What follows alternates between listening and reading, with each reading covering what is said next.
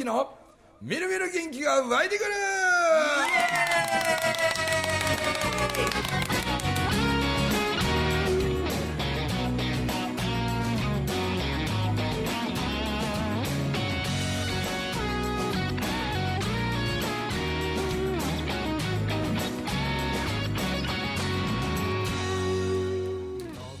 はい、えー、おはようございます。おはようございおはまようございます本日も賑やかにですね。はい。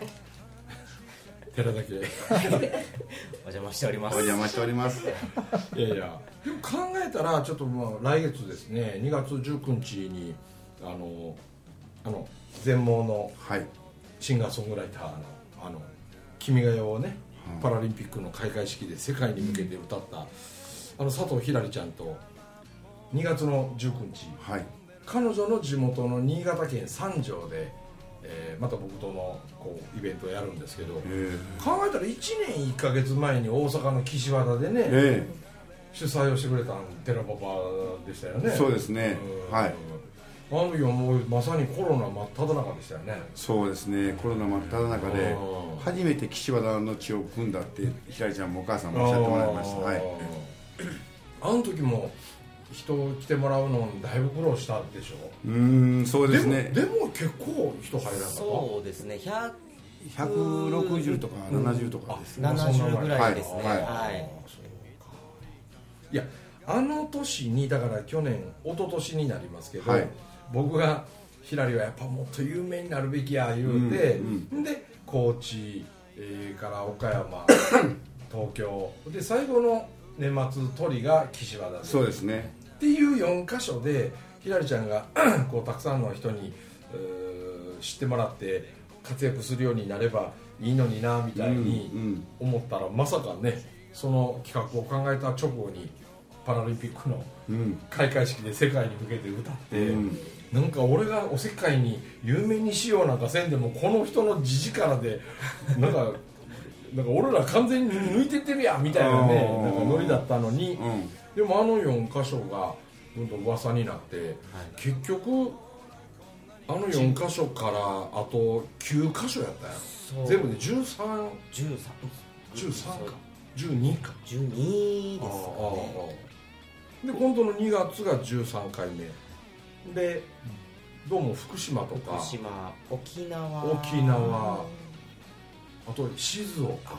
静あたりもやりたいって言って。ね静岡の人らはもうピアノの街なんであの河合楽器とかヤマハとか、はい。あの辺の大手メーカーさんをもう巻き込んでやろうみたいな、ええすげえ。ついこの間も北海道かなんかだったんち。そうそうそうそうねね。岡年始が始まりが。うん。はい。だから去年は年末最後の僕は人前でやる仕事っていうのがあのまあズームじゃなんじゃは他もあったんですけど人前出て話をしてなんかっていうのの最終が神戸でひらりちゃんとやったやつやったんですよ。ああなるほどなるほでど年明け一発目が札幌でひらりちゃんと一緒のやつやったえー。なんでひらりで終わりひらりに始まりなるほど。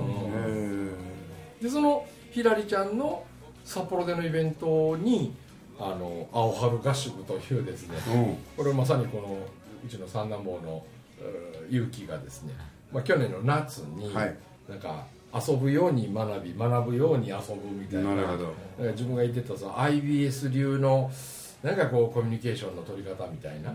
で海を伊勢志摩の海を使って2泊3日で、まあ、青春ですよね。青春。って言うらしい。んで青春合宿。グですよね。青春合宿夏バージョンっていうのを第1回をやった時へ18人来ててねあの時な。えへえもう伊勢市駅で最初集合した時はもう壁作りまくりでなみんな。これどうなんのみたいな。だけど遊ぶうちに不思議ともう盛り上がりまくってね。ー。あそういや45日前、福岡の糸島で俺公園入ってて行った時に、はい。あのキャバ嬢みたいな音がこあの小羽小羽姫だかあれとそれの友達のあのなんか久保建英に似てるやつなあの二人来てたで。へえへえほんで終わってからあの金髪の女の子、はいはい。ちねわっけえのが「中村さん」って「覚えてます?」って言われて「覚えてない」覚えてます?」覚えてない。覚えてないなーって私青春青春。うん。青春言うた瞬間おおあのキャバ嬢か。ああいつあいつあいつですよ。あいつ14歳や。ね14歳中学生です14歳で。14歳の2日目でキャバキャバ嬢いやだって僕ねあの伊勢市駅で最初会った時もなんかもう金髪で化粧バリバリやってるしでピアスとかなんかこのはい。唇かなんかに負けてなかったへそへそか。へそですね。でへそにピアス上げてへそ出しながら着てるからへもうなんかこいつぶっ飛んでんなみたいなんで横に友達いててね、はい。で同じあの久保建英さんに似たやつも同級生やからね、えっとレンが1個上やった。行こうよ、はい。俺どう見てもあの蓮くんのね久保建英さんに似たあいつの姉ちゃんなんやと思って。何が何が一級下の14歳って聞いて。えええ言うてね。でどんだけお前けばいねんみたいな。えでそれあいつら二人が。へえ嬉しいですよね。嬉しかった、うん。ーでなんかあの青春の時よりちょっとお前落ち着いたなって言って、へ化粧が薄なってたわ。そうなんですね。でもまつげもこんなバシバシじゃなかったあら青春の時もうほんまマッチ棒20分ぐらい乗るみたいな状態。なんかお前ちょっとおとなしなったんちゃうか言うて。えだから「おやおや親がおるから」あ そう変えて、えね。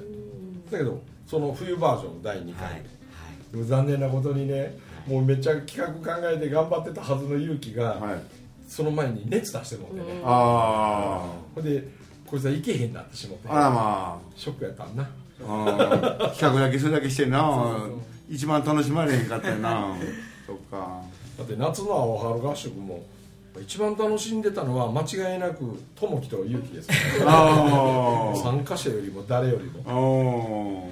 でもそれの北海道バージョン冬の青春合宿、はい。もう体験したことのない別世界でなんか感じさせようというな、ん。でそれがもう何よりメインテーマなんで,、うん。でそれの第一講義が言うたらひらりちゃんのライブを見る、へえでなんかねみんな今回北海道は一番最年少が12歳。12歳ですね。小学校6年生、はいで一番最年長22ぐらいだったんですか？25ですね。5か。はい。えそんな年いけるんですか？25まで。ああそうなんや。誰？25翔平です。ああー、あれつだけちょっとお兄さんやったもんな、はい。東京のな、はい。でもその次はも22ですね。あ22と2120代が3人ぐらい。おう4人ぐらいいたんですかね。う11人は10代また千歳空港で集まった瞬間のまたあの分厚い壁。だへけどだけどね第一講義のひらりちゃんのライブを見てやっぱね生まれながらの全盲なのにあんなにピアノが上手に歌が上手えうに、んなんかあの子たちはなんか感じたんですよね、うん。あ自分はコミュ力ひコミュニケーション能力低いとか、うん。学校行けてないだとか、うんうんなんか自分のなんかマイナスばっかりにフォーカスそっちを見るのもやめるみたいな、なるほど。もしかしたら自分のダメかなと思う部分が下手すると輝きにつながるんちゃうかみたいな、うん。そういう受け止め方のなんかいい変換になったよねあれね、はい。うん。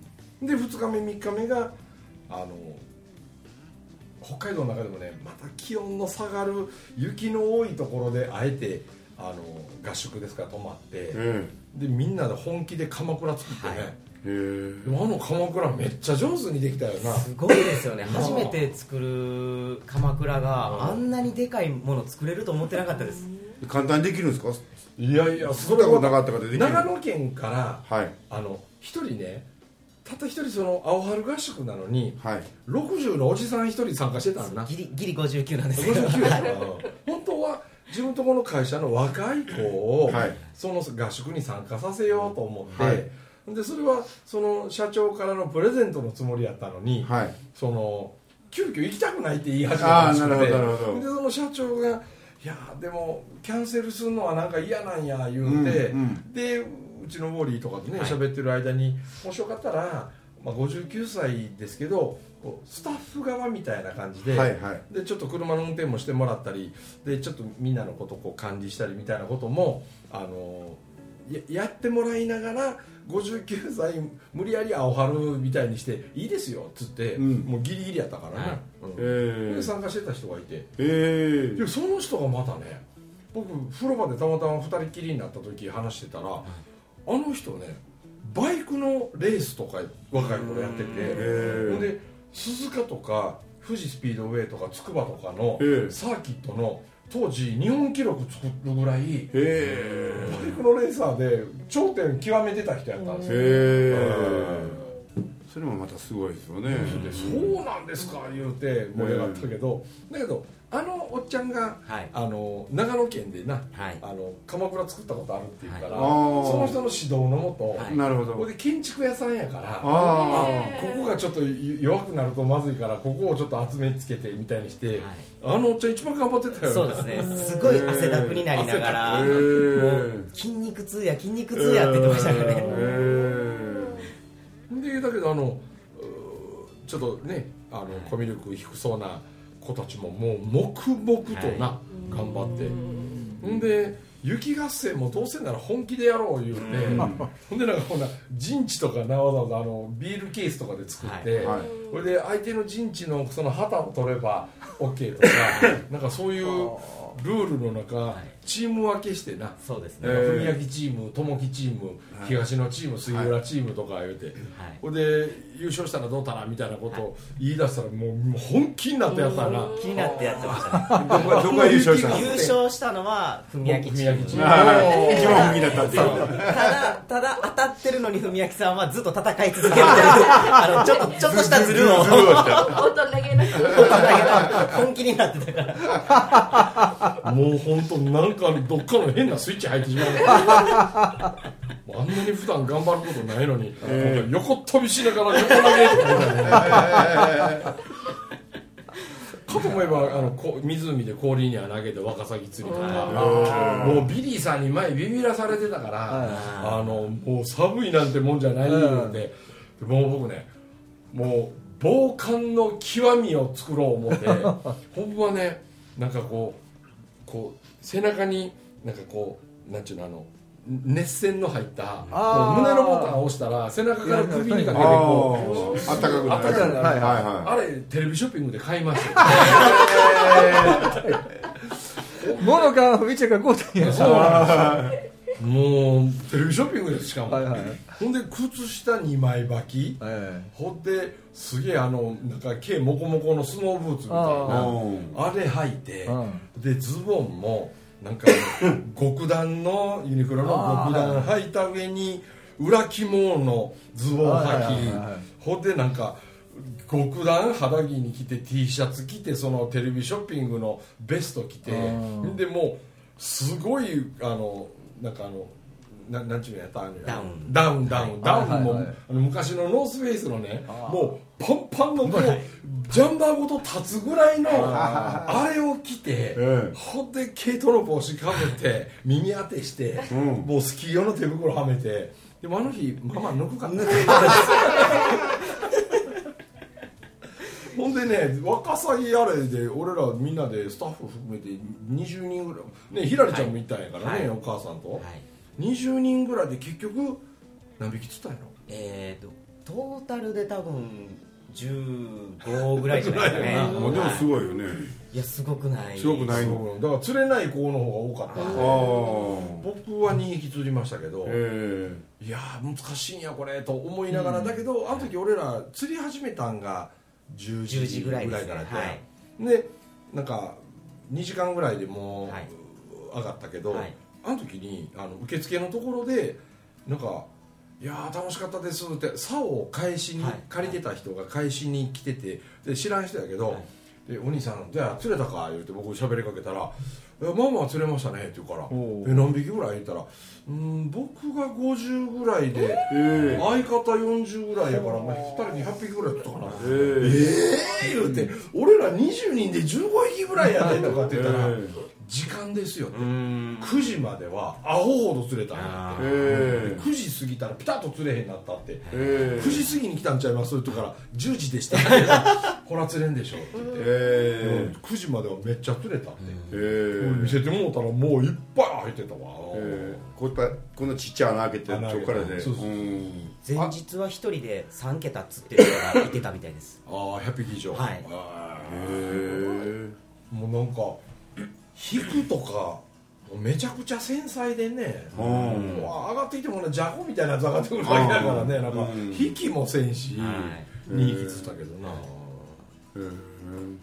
えで早々に切り上げてでこう雪の原っぱみたいなところあのスノーモービルっていうね、はい。雪の上のバイクみたいなあれでバナナボート引っ張ってもらって みんなそれで4人ずつ乗ってな。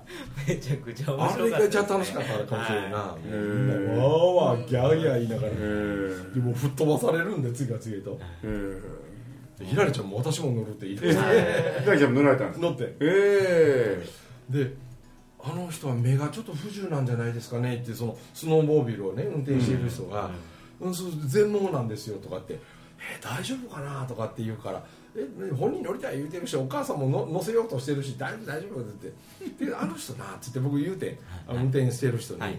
あの子東京オリンピックの後のなパラリンピックで世界に向けて「君が代」を歌ったあの子なんやでって言ったら「私テレビで見てた」って言うから「あの子本人やで」とか言ったら「マジですか?」言うて「後で写真撮ってもらいたい」とかって言ったら「どうぞどうぞあのマネージャー通してもらったら大丈夫だ」もうマネージャーやってするんですね。もうカバン持ちで生きていこうと思って。そのためにね2月もはい。三条でね、でもひらりちゃんともう12箇所かうん。回ってきて今度あの子の地元やから、はい。新潟県三条市、もうお母さんのエミさんめっちゃ気合入ってるよね、でビリーさんなんかにも「来て来て」言われてる。そうですそうです。はい。で行くんですか？行きます行きます。で行く時間やったらもう1時間早くしてって言われてきたんでへー「分かりました行きます」言って。それ前の日にこう言ってます？前の日のですはい。あやっぱり。はいどうしても前の日に来てほしいって言われたんなんでか日本酒のね、はい。なんかある飲み比べがあるらしく僕お酒飲まちゃんも前ないです私前の日はどうしても行けないから朝から東京から飛ぶあの当日。よ新幹線で、大阪からあ行くんや。結構高知の人らとかあっちこっち来るみたいですね。過去行った人らにエミさん声かけて、なんか三条に新潟に来て来ていうのを、えらいみんなにやたらええだから僕とひらりちゃんのそのイベントごとだけじゃなしに地元のなんか中学生とか高校生たちの何かの発表の場みたいなものもいくつもそこにえはめ込んでみたいな。るほどなるほなんかエミさんなりになんかだいぶ思いがあるみたいで,、どうん。で僕も前日から行かれるんですか？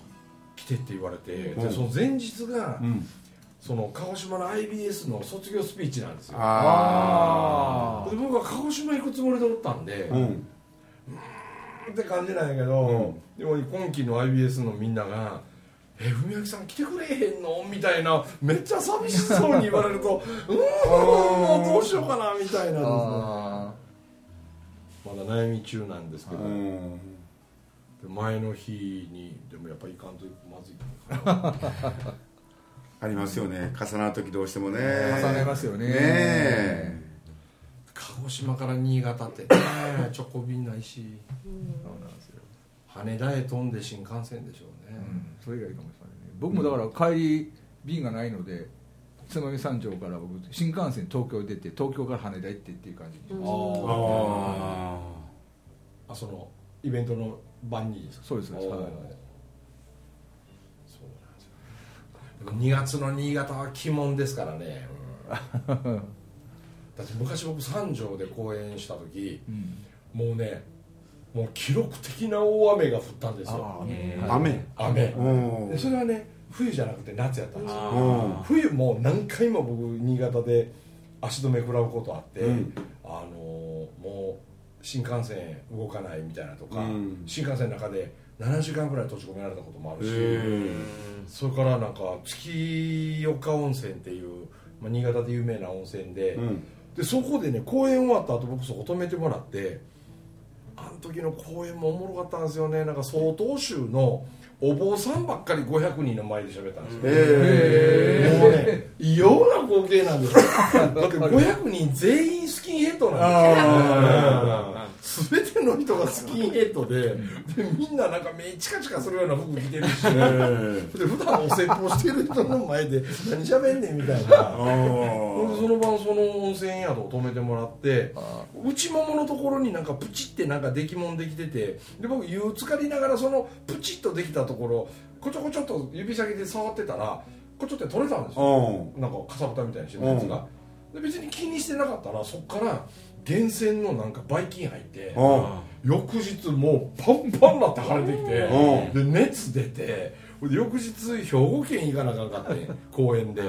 で朝から熱出てで新潟空港まで行ってで空港内の診療所に行ったらいやこれはもう切開せなあかんわ言うて。へー。ここでピッて切開してうん。ここで点滴入れてうん。飛行機飛び立つギリギリまで点滴入れてほんで兵庫県にどうしても行かなあかんのんだったら行ってあんた何すんねん兵庫県でっていう話になっていや実は僕講演をするんです人前でお話を、うん。その日の兵庫県に限ってですね3公演だったんです。よ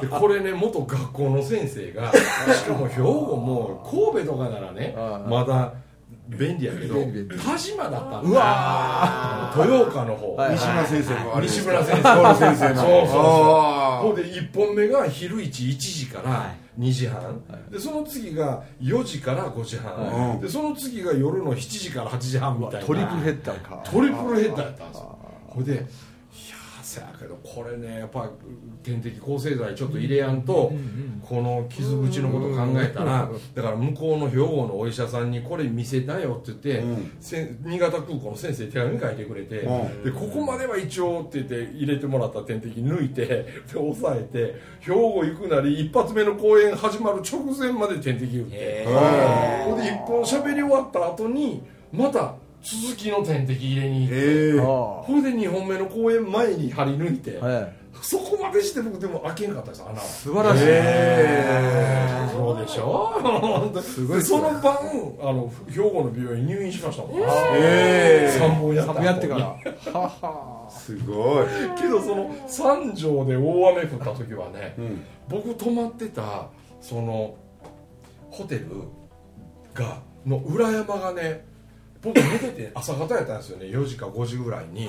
もうなんかね地鳴りしてきて、うん。でガラガラガラってなんか揺れるから何事なんかなと思ったらね山崩れてきたんですよ、ほんで僕俺1階一階の部屋で寝ててんな。ほんたら裏山崩れてきてたらグラターンって動いてね何事起こったんかと思ってカーテンバッて開けたら窓ガラス全部土やったんですよ。ええこれ山崩れたんやと思ったらもうホテルのスタッフらがね「皆さん避難してください避難してください」言うて戸をババババ叩いて「お客さんお客さん」って言われてパー開けたら僕フルチンだったんですよ。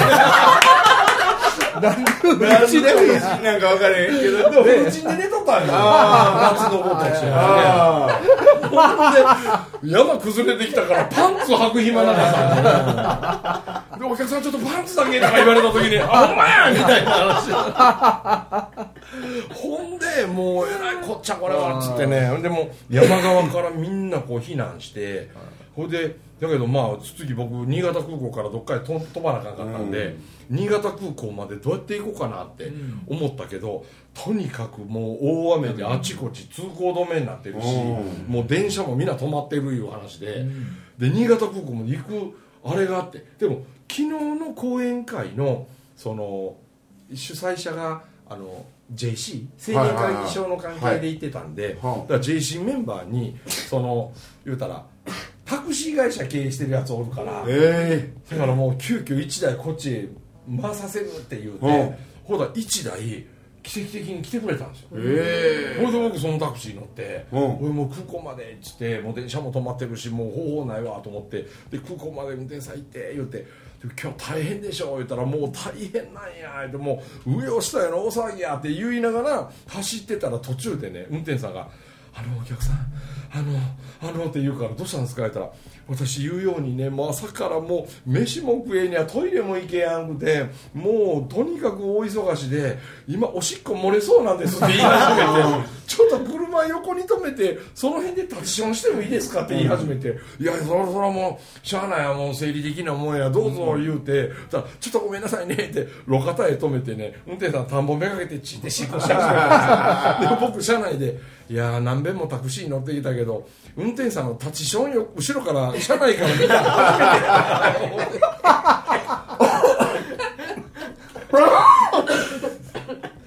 新潟は鬼門なんです そういうのでどんな気も。やっという気もの意味が分かりました。ねできもんできるわ。裏山崩れるわ。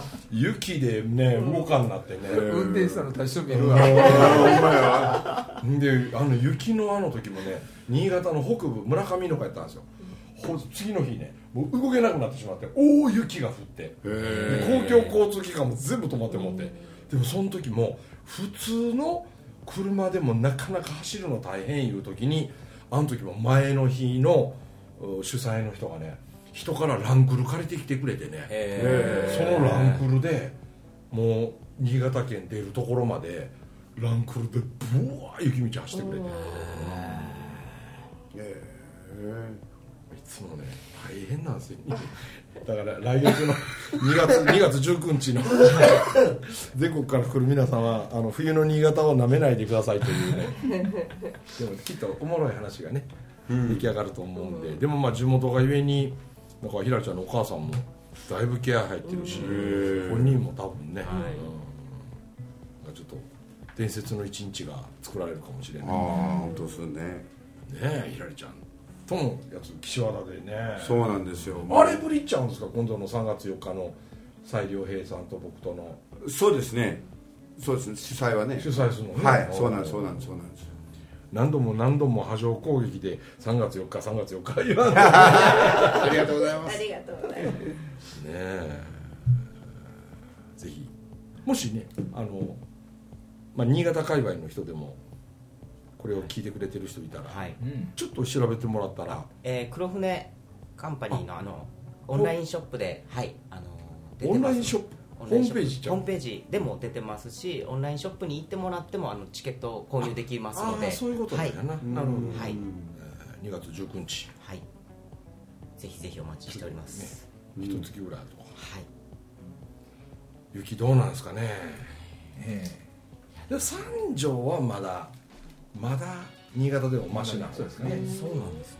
まだマシえまだまだへえ新潟市内とかさ三条とかあの辺はまだマシや一番ひどいのは越後湯沢じゃねえかな。湯沢。えああそうなんですか新幹線で行くとお越後湯沢を越えた次が三条。あじゃ長岡か。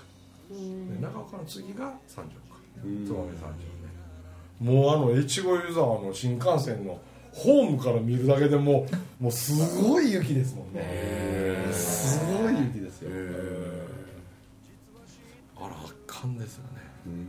とにかく日本海側は怖いですよね雪は。冬はね。冬は怖いですなるほ北陸とかあの辺は怖い怖い。ビリーさんも富山で一回雪でえらい目を見たことやりましたもん、ねはい、立ち往生でタクシーに乗ったまま出られるも全と警察署の真裏だったんですけど警察がた助けに来てくれましたもんね普段10分で行けるやろとこ1時間かかってもたどり着かんでみたいなね。ー今回北海道から帰る時も飛行機が飛ばなくて。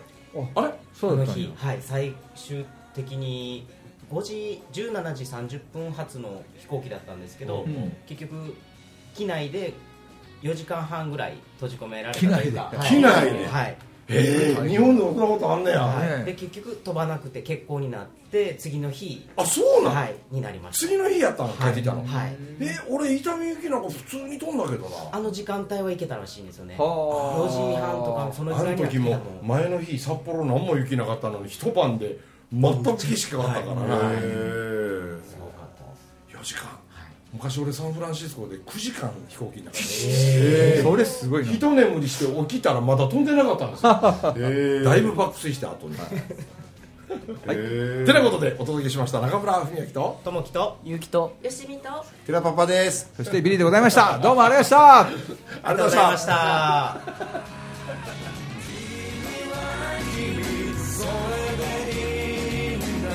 僕と共に 笑い飛ばそうよ。君にしかない。今できること仲間はほらこんなにいる。